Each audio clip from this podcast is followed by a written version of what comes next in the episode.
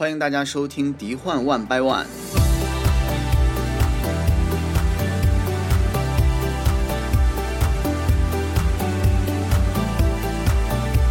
啊，大家好，我是 Teddy。啊，今天呢，请到了我们敌幻的两位成员，一位是平底锅上油金的脸，是吧？对，我们管他叫油金。然后另外一位是山下小江，跟大家打招呼。大家好，我是小江。大家好，我是平底锅上油金的脸，组里大家都叫我油金。呃，这两位就是我是都没见过，纯网友，但是我觉得他们都非常有才，呃，特别适合聊我们今天的话题。那我们敌幻 One by One 也做了两期了，然后我们是希望能够持续的做下去，至少两周能够出一期节目。啊，所以呢，过去一两周里面发生的一些新闻，也想跟大家来分享一下。先看上周末，上周末这个 Disney Plus 本来准备要呃拍续集的《新成长的烦恼》爆出了停拍的消息。啊，原版的这个剧集的 creator 就制作人也是续集的剧集统筹 Terry Minsky，他退出拍摄了。那么迪士尼的发言人宣布说，剧迷们对《新成长的烦恼》这部剧充满了眷恋之情。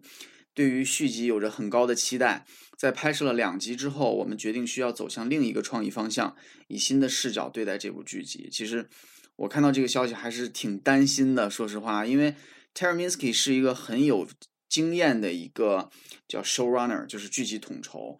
然后他呃之前拍的这个《新成长的烦恼》也好，还是迪士尼频道的安迪麦克也好，我觉得都是嗯质量非常高的这种青少年的电视剧。但是他现在已经离开了，我们还是希望迪士尼能够很快的去找到一个接班人，然后让这部剧的进展能够顺利的进行下去吧。昨天我看到主演希拉里达夫 （Hilary Duff） 他也是去了迪士尼的总部，我估计也是在商讨这件事情。那么我们就看接下来的进展吧。那么接下来还有就是奥斯卡奖公布了提名，最佳动画长片这个奖项呢，啊，皮克斯的《玩具总动员四》。还有梦工厂的这个《驯龙高手三》，还有呃莱卡动画刚刚在金球奖上拿了这个奖项的遗失的环节《Missing Link》都提名了，还有 Netflix 的《克劳斯圣诞节的秘密》，《冰雪奇缘二》没有提名，大家好像都有点失望啊！我不知道你们怎么看这个事情？尤尤其你对这些呃电影比较了解吧？应该都。呃，对，这就是提名的片子，我目前应该是都看过的。然后像《玩具总动员四》和《驯龙三》的话，其实没有什么太多可以讲的，因为相对大家会比较熟悉一点。莱卡的那个呃仪式的环节，这一次因为是那个《魔弦传说》的那个主创就是导演，他做的新动画就是定格动画，讲的好像是在人类从原始人，就是还很多毛的那种原始人，进化到智人的这个过程中，为什么会突然没了毛，就是中间缺失的这个环节。这个进化的环节，他们去寻找这个秘密。然后那个 Netflix 的那个是一个算是圣诞起源的故事，是在讲一个邮差，呃，因为在北极圈的附近，因为人少，而且就大家都隔得很近，也没有人写信，所以他找到了克劳斯，想把他制作的玩具送到全世界所有人的手里，在讲他和圣诞老人是如何把这个圣诞节。送礼物这件事情做起来的一个起源的故事。那你觉得就是这几部片子里面哪一部获奖的可能性最大呢？把握最大？呃，这样四部的话，我还是奶一口《玩具总动员四》吧。对，我也其实我也是觉得《玩具总动员四》应该是，我是个人非常喜欢啊。我我觉得《驯龙高手三》我也看了，但是我觉得都是作为续集。呃，我觉得《玩具四》做的其实应该是更好的，尤其它的。故事这个剧情，它的结尾我是非常喜欢的。那这个结果我们拭目以待吧。当然，还是希望《冰雪奇缘二》的《Into the Unknown》能够最终获得最佳原创歌曲，要不然说实话有点太可惜了。对呀，太惨了。嗯。但是那个《冰雪奇缘二》的那个原创歌曲，这次又遇到了那个呀，又遇到了 Elton John，就还是觉得有点悬悬的。嗯，行，我们到时候拭目以待啊。对。然后上周的话。呃，迪士尼频道还开播了一部新的动画剧集《猫头鹰魔法社》啊，我们之前也提到了。呃，这部片子的这个制作人是 Dana Terrace，他是之前呃《怪诞小镇》的一个呃故事版画师，也是《怪诞小镇》主创 Alex Hirsch 的女朋友。嗯，我看了第一集，我觉得他的角色设定还是很招人喜欢的啊，尤其是第一集的这个世界观的这种呃构建吧，就是整个构建了一个魔法的世界观。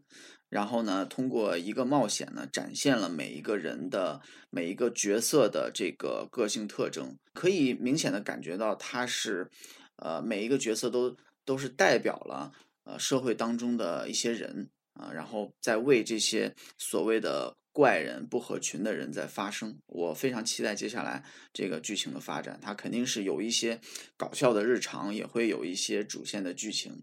然后 Disney Plus 有一个新的电影叫《星光女孩》（Star Girl） 放出了预告片。这个电影呢将会在三月十三号上线 Disney Plus，主演是 Grace VanderWaal，就是一个美国达人秀出来的一个唱作歌手啊，我也非非常喜欢这个歌手。然后我看到这个预告片里面他的表演，我觉得也是挺挺好的，就是这个角色跟这个 Grace 这个人他的这个形象是非常符合的。我不知道你们看没看这个预告片，你们感觉怎么样？啊，我看了那个预告片，就是说实话，这个她星光女孩这个名字对我来说没有什么吸引力，但是看了这个预告之后，我觉得它里面的歌还挺好听的，就算给我一种蛮期待的感觉吧。然后它这个画风就是欧美青春片很常见那种画风。迪士尼之前有一部电影叫《仙境之桥》，不知道你们看过没？就是我看了这个《Star Girl》的新的预告片，我就想到了《仙境之桥》的那个故事设定，就是一个小男孩，他的生活里面很不顺，然后突然来了一个新的女生，然后改变了他的生活，而且这个女生是那种带有一点神秘色彩，带有一一种梦幻色彩的那种女生。我看见这个之后，我就想起了那个片子，所以我对这个片子还是很期待的。这个它是改编自同名小说。这个小说当年是还挺受欢迎的。还有一个非常重要的事情，就是上周末的时候，《歌舞青春》音乐剧 Disney Plus 的这部剧集的第一季终于完结了，一共是十集。那么我们今天讨论的主题也就是这部剧。咱们几位都是一路追下来的，我们其实应该是都非常喜欢这部剧的。我觉得我们可以先分别说一说大家对于《歌舞青春》音乐剧第一季的感受吧。那个尤金，你先来。好的。最开始在在知道有这个项目的时候，看到预告或者是之前之前看新闻的时候知道了这件事儿，其实挺抗拒的，因为那个《歌舞青春》这个电影儿系列电影对我来说其实是一个挺特别的存在的吧。呃，当时我记得刚看第一第一部的时候是初中吧，那个时候就觉得哇，原来一部青春的歌舞电影可以拍到这么，就是虽然是那个讲的美国高中的故事，但是。觉得还是就特别有共鸣的感觉，而且歌非常的好听。就是三部的歌洗了我大概初中、高中快四四年多五年的脑，就经常会时不时的就会哼起里面的歌曲。但是知道这个项目的时候，就觉得有点抗拒，希望他们不要拍砸了。但我看到第一集的时候，眼前一亮，就是这种改编的方式，他们没有说呃按照原来的剧情真的一比一的翻拍一遍，而是。把原来的剧情融入到了新的剧情里面，开展了新的人物关系，而且就是把原剧情作为音乐剧的形式，在电视剧里面展现，这个做法又能够很自然的把原来的音乐融到里面去，又不会显得是在卖情怀炒冷饭，这一点让我觉得特别的厉害。对，可能有的朋友听众还不了解这部剧集，不要被这个剧集的。片名给迷惑了，其实它并不是《歌舞青春》电影的翻拍，不是这样的，它其实还是一个衍生剧的形式吧。就是说是衍生剧，在这个剧集的设定里面，这一帮学生就是《歌舞青春》电影拍摄地，呃，这个盐湖城东部高中的学生，啊，然后他们在这个学校里面上学，但是他们学校里面从来没有排演过校园剧版的《歌舞青春》。所以新来了这么一个戏剧老师，他觉得非常可惜，他觉得一定要呃在这儿排一部这样的戏，所以呢就呃产生了一系列围绕这个排这个剧的过程中发生的各种各样的故事，包括人物之间的这种感情，啊，我是觉得构思还是很巧妙的，而且它的剧情并没有特别的就是俗套，说实话，就是整个看下来之后觉得也很舒服。那小江你是什么感受？呃，其实我应该跟友青差不多吧，就是一开始这个剧出来的时候是蛮抗拒的。到了第二集，然后是我们的小组长私聊我，然后我又正好因为很久没有在组里翻译剧了，所以我就说那我就把它当做一个工作来完成。但是看了第二集之后，就是真香现场吧，因为首先是这个剧版的男主的颜我非常的吃，就是让我就是主要是他是我看这部剧的一个很大的动力吧。第二个是说我感觉到，我觉得这部剧跟十多年前的那个电影相比，其实就是。给我一种展现了更多美国现在的文化的一种感觉，就是我感觉他从他的一个人物背景的设定啊，还有人设方面来说，我觉得他很好像加入了很多 LGBT 啊政治正确的东西。嗯，这个剧给我的感觉也不仅仅是说像电影那样，它有一个找到自我啊、追求理想一样的主线，它更多的好像是说。把这个戏份从两个人，就是 Gabriella 和 Troy 的戏份延伸到了更多人，就是其他的配角，他们在生活中发生的各种各样的事情也加入到了这个剧当中。我觉得说好像把两个人的戏延伸到了一种群戏，就是感觉是说看到了美国当代年轻人或者他们社会上面现在的一种风气吧，就这个还挺吸引我的，所以说我后面就一直把这个剧给追下来了。然后也因为看了这个剧也。回顾了一下老版的电影，然后还是觉得老版电影确实很经典。对，那就是大家看来都还挺喜欢这部剧的。那那我们就再来分别说一说自己对于这部剧就是最喜欢的一些场景或者片段吧。啊，尤金有没有一些印象比较深刻的片段？有，就是第一个印象开就是让我惊讶的是，那个他们在选角色的时候，就是 casting 的时候，那个让一个男生来演沙佩。这个是对我也不算冲击，但是让我当时非常惊讶的一件事情。而且那个男生，我觉得非常适合演沙佩。我就是觉得这一个呃选角的变化，并不会让我觉得他是为了政治正确而这样做，而是那个男生确实是适合这个角色的，是可以做这类型的改变的。但是在这么多年间，你确实看到了，就是美国对于这个性少数或者 LGBT。Q 这个群体的一些观念上的变化，就是你可以想象，在当年二零零几年的时候，刚刚拍呃《歌舞青春》的时候，那个那当时那部电影里面是没有过多这样的一些信息或者是一些表现的吧？但是你看这么多年以来，迪士尼的作品里面这样的角色从无到有，其实也是越来越多了。啊，包括之前的 Andy Mack，就是迪士尼频道的电视剧里面，里面有一个角色，就是他直接在剧中出柜这样的情节，对吧？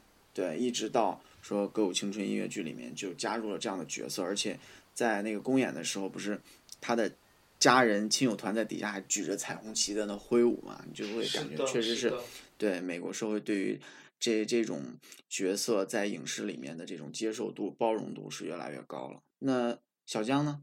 呃，我印象比较深的是，就是有一次他们一起练舞，然后 Ricky 跳的很不好，然后被妮娜凶了之后，他就并没有放弃，而是他就是晚上自己在家里练舞，然后被他爸爸看到，然后第二天他又去图书馆把这个舞蹈展示给 Carlos 看，就是这个是我印象很深的点，因为我就觉得说这可能是一件小事情，但是他把他看的很重要，就是怎么说，就是我很欣赏这种。坚持不懈努力的这种精神，就是我看剧的时候，我也我也经常会被这种努力拼搏的样子所打动。所以说，这个应该是这部剧给我留下印象最深的一个片段。但是可能很多人并不会很 care 这一点。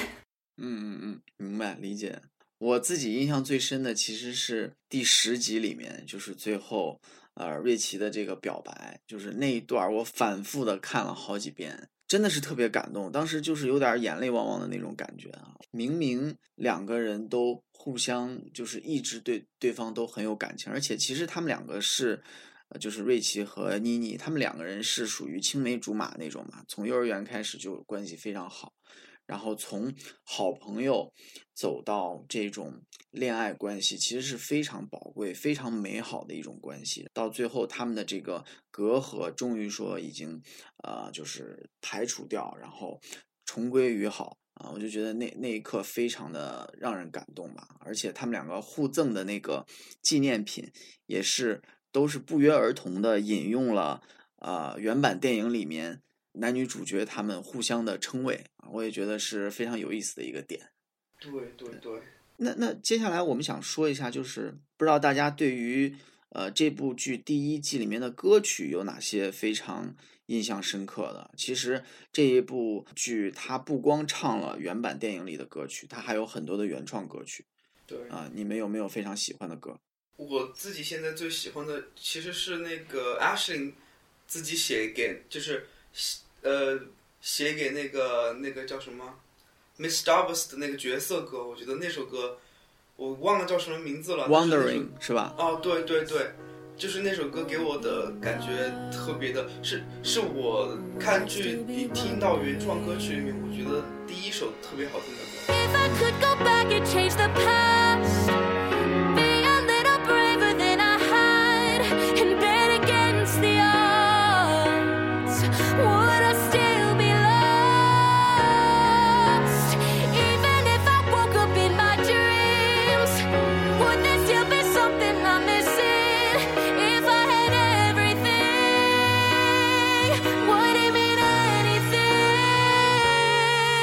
我觉得那首歌就是从歌词来看，特别容易引起人的共鸣。对，就是吧？就是它其实讲述的就是你对于过去的后悔啊，或者说你在想象另外一种生活。就是我们在任何时候，当我们在生活当中遇到了一些不顺利的事情啊，或者说我们走进走进了一个低谷，有的时候都会去反思：那么我到底如果当时做出了另外一个选择，那我们现在的生活是什么样？我觉得它。表现了我们人所共有的这种困惑吧。那小江呢？嗯，我也是很喜欢《Wandering》这首歌，就它歌词特别打动人心嘛。然后其实两位就是 Ashley 和 Nina，他们两个声音也挺大的，就听上去特别舒服。然后就是你刚才说 Nina，我想起来，他就是那个妮妮说自己原来小时候名字叫妮娜。对吧？然后那个 瑞奇说他发不了那个音，然后才改成了妮妮，然后他就一直这么叫下来了。我就觉得他们俩的名字其实都是互相起的，我真的觉得这个点太戳了。是是是。其实我总是，其实我当时翻译的时候，我就很总是会把妮娜叫成呃，总是会把妮妮叫成妮娜，因为感觉很少会有人叫妮妮，就在英文里面。然后还有一首就是因为 Wondering，它只是有唱歌嘛，他没有跳舞嘛。但其实我还挺喜欢，就是看那种边唱边跳的，我就很喜欢。就是有一集，他们那个戏剧社的人为了拯救 Miss Jane，然后唱的那个 Choose Justice and Songs in Our Kiss，就他们在食堂里边唱边跳那个。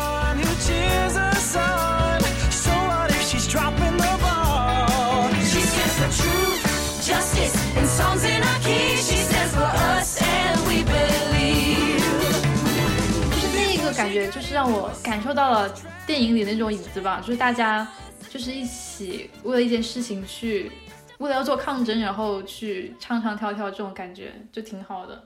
嗯嗯，是是有一点 stick to the status quo 的感觉是吧？对 对对，是。我还想起就是有一个迪士尼频道原创电影叫《柠檬大嘴巴》，我不知道你们看过没，《Lemonade Mouth》里面也有。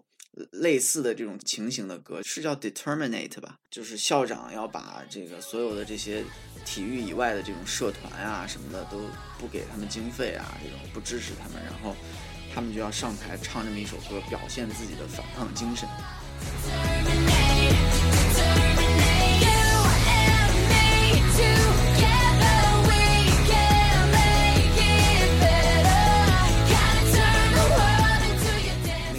听的是听的也很让人振奋。我们都爱看这种大家为了一同样一个特别好的目标，然后齐心协力，而且是很快的，就是说在一个灵感的驱使之下，迅速的完成一件事情。那个《Lemonade Mouth》呃，柠檬大嘴巴里面也是第一首歌，就是几个人被留堂，因为各种不同的原因被留堂，然后他们被关在音乐教室里面，然后。那个刘唐的老师是音乐老师嘛，他让大家说你们赶紧去收拾一下这儿，然后呢，他们一边收拾着教室，一边就合唱起了一首歌，你就感觉那种感觉特别美妙。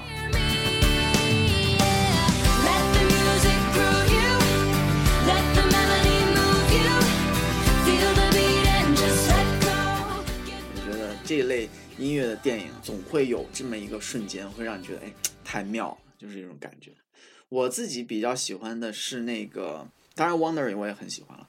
另外就是 Just for a Moment，就这首歌其实在剧中并没有专门的去唱，它是作为一个背景音乐，就是瑞奇跟妮妮两个人他们在准备上台的时候在后台，然后他们。互相偷看，就你看我一眼，我看你一眼，大家都没有对上眼，但是大家心里面都是有那种对对方的那种关心鼓励在里面。然后这个时候背景放出这个 Just for a Moment。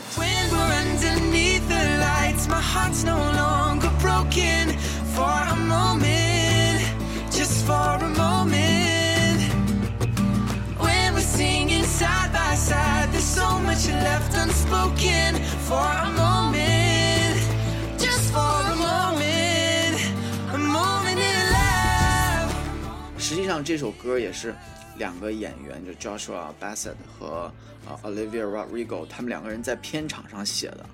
就这这个实在是就是太有才了，而且 Joshua 也发出了那个他们在片场上创作的视频。Olivia 她坐在座位上，然后那个化妆师帮她整头发，Joshua 就弹着吉他，然后他们两个就在那对唱。哇天！你觉得啊，这这这小孩才也就都十几岁吧，就就这么厉害，就在片场上直接就创作出了一首这么好听的对唱情歌。我记得这一段就是这首歌是那个好像是导演给他们下的命令，让他们在那个片场要写一首歌。我看 special 里面，哎，就是哎，这后生可畏的感觉啊。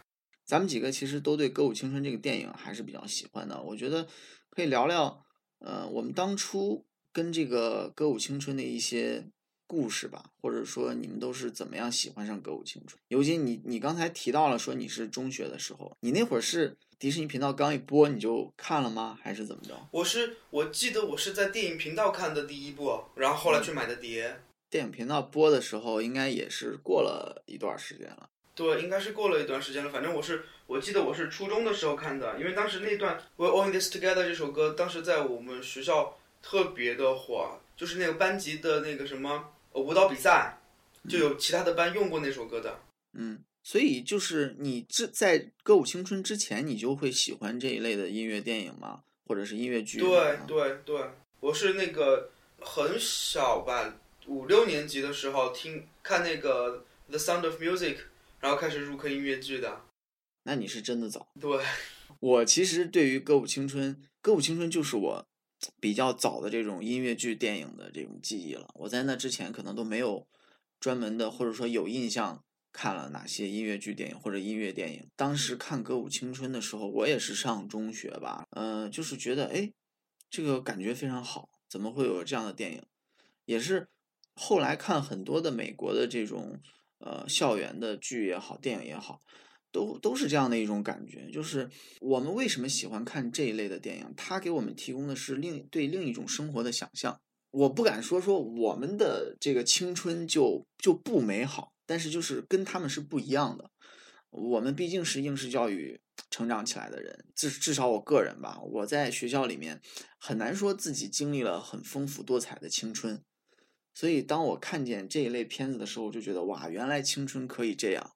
原来可以这样去过，所以后来不管是看任何这种美国的这种校园剧，我其实都是带有着这样一种情怀在里面的吧。就是说，嗯，这是一种我没有体验到的美好的青春，我可以去看看别人可能去怎么过。当然，这些是也是他们虚构的了，但是给我虚构了另外一种生活的想象吧。我是这样觉得。那个小江呢？小江，我之前我们聊的时候，好像说就是《歌舞青春》对于你来讲还挺特别的。对，就是《歌舞青春》，就是不仅是说我心目中的欧美校园电影白月光吧，就是对我自己这个人生感觉也改变了不少。其实我当时看《歌舞青春》这个电影，感觉特别偶然，就是那个时候可能还是小学的时候。然后我就很喜欢逛书店，然后我妈就会让我去书店帮她买一些电视剧的碟回来，就《大宅门》啊之类那些。然后就很偶然的，就是看到了这个《歌舞青春》的碟，然后我就买回来看。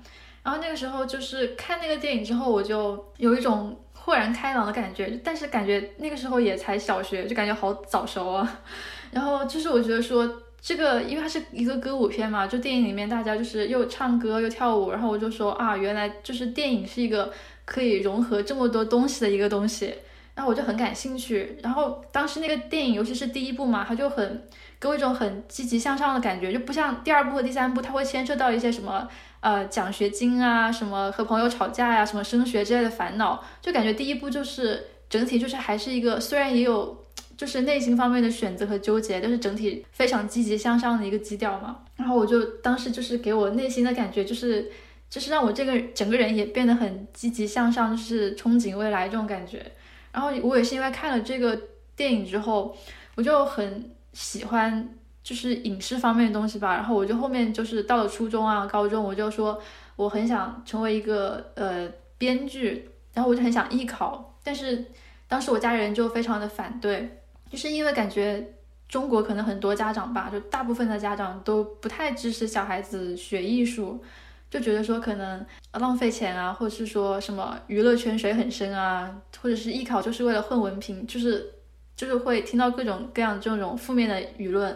然后后面我是我也确实没有艺考成功，但是我后面就是在我大学期间，我就通过我的寒暑假或者是其他的时间，我就去电视台啊，或者是一些电影公司去实习。然后后面我就也是通过我的实习来弥补了，就是我不是大学本科科班出身这一点。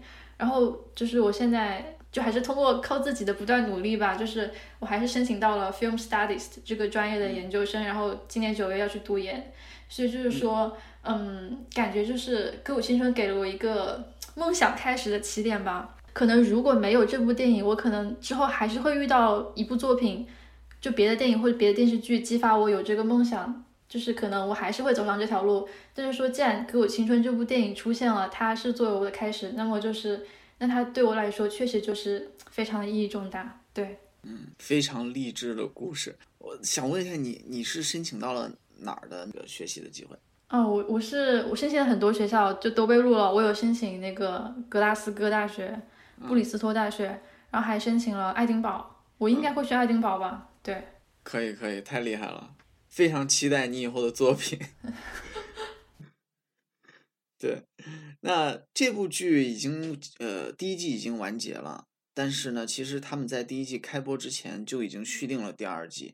大家看最后一集的时候，那个詹老师也在说说啊，等着你看我这个春为春季音乐剧选了哪部剧。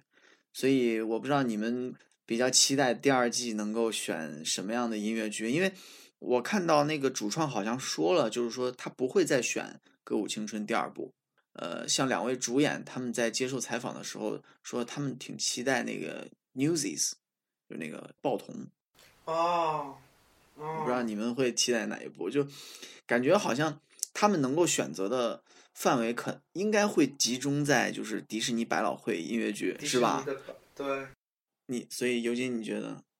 我个人的话会期待他们演小美人鱼。如果大概是会是在那个迪士尼百老汇这个范围内选的话，我可能个人第一的选择可能是小美人鱼。OK。对，或者狮子王，但狮子王感觉角色不太好分配，而且就是就是不太好，我估计对他们来讲也不太好演。对。就是尤其这么多演员，你每个人都得给他一点戏份啊。尤其你像那个大红。对，他最后那个彩蛋他还跳舞，那我估计第二季应该会是让他上台的，对吧？就是你得给这些人都得戏。那那可能爆童会更多了。我觉得可能会比较适合他们这样去去表演，而且我不知道第二季的人物关系会有哪些发展。其实很多人就说那个瑞奇跟妮妮。千万不要再虐了，就一直甜下去吧。但是我觉得不会的，肯定肯定会有各种各样的纠葛，对吧？而且，嗯，我我觉得第二季应该还会加入新的角色，就一般来讲，对，不会是原来这帮老人。那小江呢？你对于第二季会有哪些期待吗？我第二季最大的期待就是有情人终成眷属。还他还怎么终成眷属啊？他们已经在一起了。没有，就是感觉他们之后还会有出什么幺蛾子，就是我希望这种幺蛾子少一点。好吧，我觉得不会的，我觉得还是会出的。我现在很担心的一点就是那个妮妮会不会接受那个 offer？对啊，如果他接受这个 offer 的话，那演不下去了。他们都不在一个学校了，看到时候怎么处理这个事情吧。然后我觉得那个吉娜也是挺惨的，就是呃，Sophia Wiley，就他，你发现没？他演的两部剧全都是搬家，搬家。对，他在 Andy Mac 里面也是搬家，我天，太惨了！哎呀，不要让他再搬家了好吗？那个不是最后一集也留了一个口嘛？就是艾什林问他，跟他说有一个更好的主意，也不知道是什么主意，然后就就结束了。呃，最近其实《歌舞青春音乐剧》第一季也完结了，然后《曼达洛人》第一季也播完了。Disney Plus 第一波比较重磅的这个内容，感觉都暂告一段落。是的。然后最近也听说，就是有很多人在取消订阅啊，也不知道就是下一步能不能赶快有一些比较重磅的、比较吸引人的内容能够跟上这个节奏。昨天开播了一部新的剧集，好像是叫《未来总统的青春日记》嘛，《Diary of a Future President》啊，那部剧设定是挺蛮有意思的，但是就是感觉。他说的是一个未来的未来的一个美国女总统，她在现在，也就是她的小时候成长的一些故事。她最终还是要落脚到你成长时期的这种校园的故事，吸引力不是特别的大吧？我只能这样说。不知道你们对于 Disney Plus 的新内容有没有什么期待？就是你们之前应该也看过啊，他们二零二零年的宣传片，有没有特别嗯期待的一些节目？或者说你们希望 Disney Plus 能够？上哪些节目，拍哪些衍生的剧啊、作品之类的。对新的我倒还没有什么特别那个的，但是我现在就在一直追的，除了那个《歌舞青春》《曼达洛人》，还有就是就一直在追那个《Encore》啊，《Encore》对，返场啊，我真的觉得那个那个节目很很棒。但是我想想新的里头，现在他们其实也好像在跟很多的那个院线电影。对对对，它是就是之前去年的这些新的电影，他们都进入了流媒体的窗口期，陆续都在上。前一段时间不是圣诞节嘛，放了那个好多就是《小鬼当家》的那个电影儿，然后最近好像是被都被下架了，还是怎么？下了下了，对他们应该是也是版权原因、窗口期原因。哦，就所以是那个那个会是季节性的上架？不是，它就是因为流媒体上线，它是有各种窗口期限制的。然后你跟各种不同的这种平台签订了不同的类型的这种合约，所以他可能上了之后，突然又发现哦不行，我们跟其他人有一个限制性的一个条款，然后就赶紧把它下了，可能就得等那个之前的某一个合同合约到期了之后，他这边才能上，就很复杂。好吧，好吧。小江呢？小江除了歌舞青春音乐剧之外，还看了其他 Disney Plus 的节目吗？目前来说，好像。也没有让我特别期待的，因为我是那种就可能我不会看一个预告片就很期待，我可能是说要等这个电影出了，看到别人都是觉得好看，我再去看，或者或者是出了第一集这种类型，就是可可能出了第一集评分不错，我再去看。那我推荐你看那个 Disney Plus 最新的一个原创电影叫《Togo 多哥》，嗯，就是它讲的是一个真实的故事，就是阿拉斯加有一场这个就反正就是一场流行病，然后呢。呃，为了把这个血清送到当地去，然后就是一只叫多哥的狗，然后跟它的这个主人，呃，一路的在这个暴雪风暴风雪当中、严寒当中，拉着雪橇去送这个血清的故事。而且这个电影评价应该是非常好的。好的，好的，那我去看一下。二零年还有还有那个几部漫威的剧要上线了。对，本来那个什么。旺达和幻视是放到二一年的，好像也提到二零年来了。那几个我很期待的，因为是和那个直接和漫威电影宇宙是关联的。对对对，其实以后对于漫威的剧集，我觉得都可以期待一下，因为现在漫威娱乐跟漫威影业已经统一归这个凯文·费奇管理了，所以对以后新的作品应该都会在 MCU 下面，这个宇宙会不断的去延展。那好吧，那我们今天就聊的差不多了，呃，就是我们非常希望接下来能够跟大家就是去聊一部剧，然后呃分享一下大家对于这些影视作品的比较喜欢的点呀，还有一些期待，也也算是给大家做了一个鉴定。然后如果没看的朋友们听了我们的讲述之后，你可能会对这些剧集有一个嗯会更加感兴趣，你也可以自己去去看一看。对那我们今天的节目就到这儿，呃，感谢小江和尤金，我们下一期再见，再见再见再见。